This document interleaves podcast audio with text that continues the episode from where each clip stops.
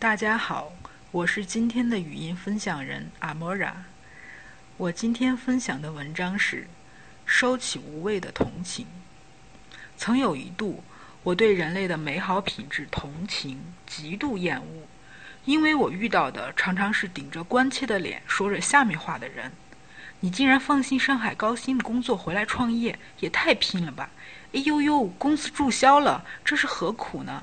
还单身啊？干嘛不结婚？要求不要太高，女人呐，还是要以家庭为重。你妈妈身体不好，你哪儿都不能去，也太不自由了。每次听到这些话，我心里的洪荒之力简直分分钟要爆棚。我创业失败，生活不稳，怎么了？我大龄剩女吃你家饭啦？我妈妈身体不好，要你来照顾啦？久而久之，我会开始思考，那些常常向我表达同情的人，脑子里到底在想什么呢？人为什么会产生同情之情呢？同想和你我一样，情发自内心的感情。同既然一样，那就出现了一个先决条件，就是比较。你工作稳定，朝九晚五，觉得很满足；看到我整日奔波劳累，觉得女人不该这样活，所以你觉得我可怜。你按部就班的毕业、工作、结婚、生子，早早做了家庭主妇，每天围着老公、孩子柴米油盐打转。觉得人生很充实，看到和你一样年纪还没有结婚的单身狗，就觉得人家孤独寂寞冷。你父母健康，财务自由，家里大大小小的事情完全不用你操心。看到别人为了家人东奔西走，着急上火，你觉得人家可怜。仔细想想，在这些同情产生的时候，你是不是觉得自己高人一等？这时的思维模式是：我是这样。你是那样，我好你不好，等于你真可怜。你迫不及待地想表达一下自己的同情之心，往往回报你的不是春风细雨，而是一桶桶的冷水。你会埋怨别人不识好歹，不懂好人心。可我忍不住说一句：收起你的好人心。我自主创业，风险虽大，但我时间自由。我可以连着一周工作，连着八周旅行。我单身，我一人吃饱，全家不饿。想逛街逛街，想 party party，不用担心老公升职，孩子升学。我提着行李说走就走，要留就留。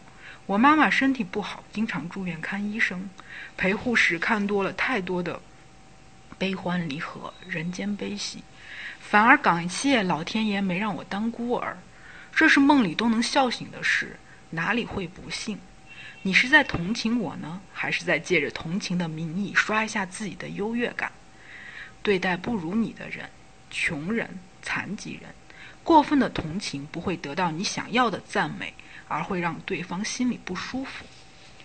有部电影名字叫《触不可及》，全身瘫痪、连脖子都不能动的大富翁，炒掉那些富有同情心的护工，找了一位没学历、没地位。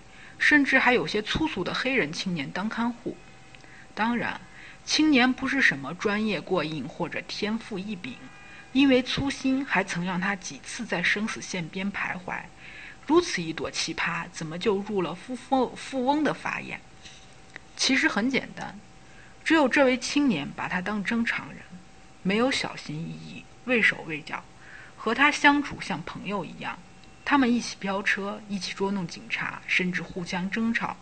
也许他们的学历、身份、社会地位差了不止十万八千里，但是在人格上，两人是独立的、平等的，且互相尊重的。说到这里，你会觉得是不是不要同情才好？答案当然是否定的。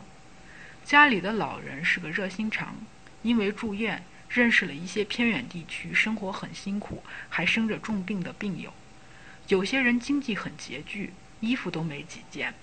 他把家里的衣服搜了一包又一包的给对方寄去，很多衣服连牌子都没有摘。接到对方的电话，总是说：“哎，也不是啥贵重东西，你就当帮帮忙了。”一开始我们不理解，觉得他多此一举。